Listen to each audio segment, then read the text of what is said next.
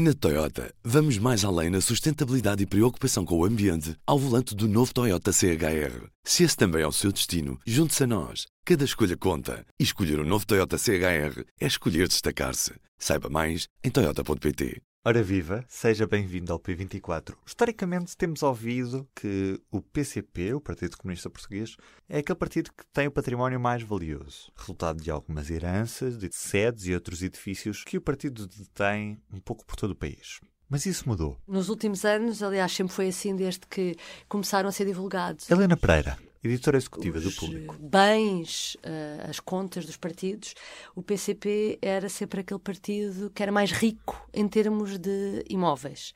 Então o que é que se verifica desta vez? Isto são as contas que os partidos entregaram relativamente a 31 de dezembro de 2018 e o PSD, que no ano anterior tinha apresentado 5,9 milhões em imóveis, de repente, de um ano para o outro, aparece com um valor de 26,3 milhões. Cinco vezes mais, se pusermos por ordem. A seguir aparece o PC com uh, eh, 14,7 milhões, depois aparece o PS com 6,7, o Bloco com 1 milhão e meio e o CDS não chega a meio milhão de euros, 425 mil. Porquê é que isto acontece? Porque uh, uh, Rui Rio, no ano passado, em setembro, já uns meses depois de ter tomado posse como presidente do PST, anunciou que ia fazer uma reavaliação do património porque queria saber exatamente aquilo que o partido tinha.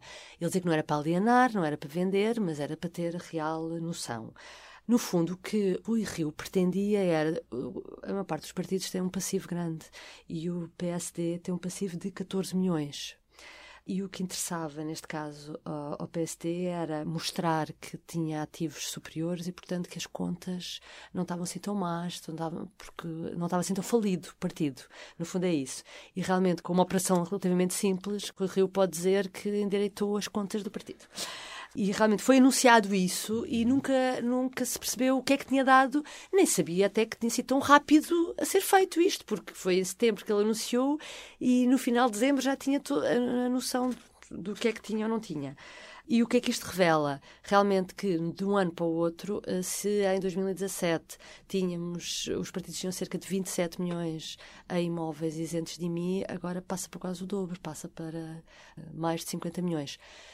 Vou abrir aqui um parênteses, que é, não sabemos ao certo em que altura é que cada um dos partidos avaliou o seu património, porque pode haver aqui também desatualizações. Eles também não são obrigados a fazer essa avaliação pois, como os pois particulares. Não, não é? Exatamente. A diferença é que os particulares, quando atualizam depois, uh, pagam, recebem logo a carta das finanças para pagar o IMI atualizado e, e os partidos têm uma isenção de IMI. Isto é um benefício uh, que já tem vários anos e que está incluído na lei de financiamento partidário. Tem isenção de IMI, como não pagam o imposto de transação de imóveis quando se vende uma casa, esse tipo de coisas, não pagam imposto de selo dos automóveis, tem sim algumas, algumas isenções.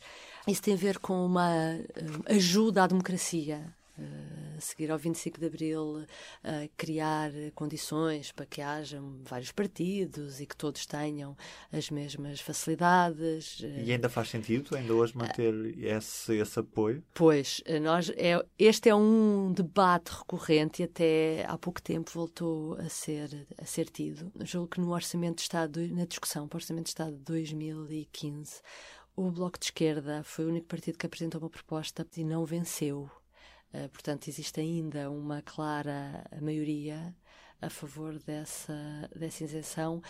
Se virmos por esse lado, é um incentivo ou uma ajuda realmente à democracia. É? Os custos da democracia passam por todos nós suportarmos um, este tipo de, de, de ajudas.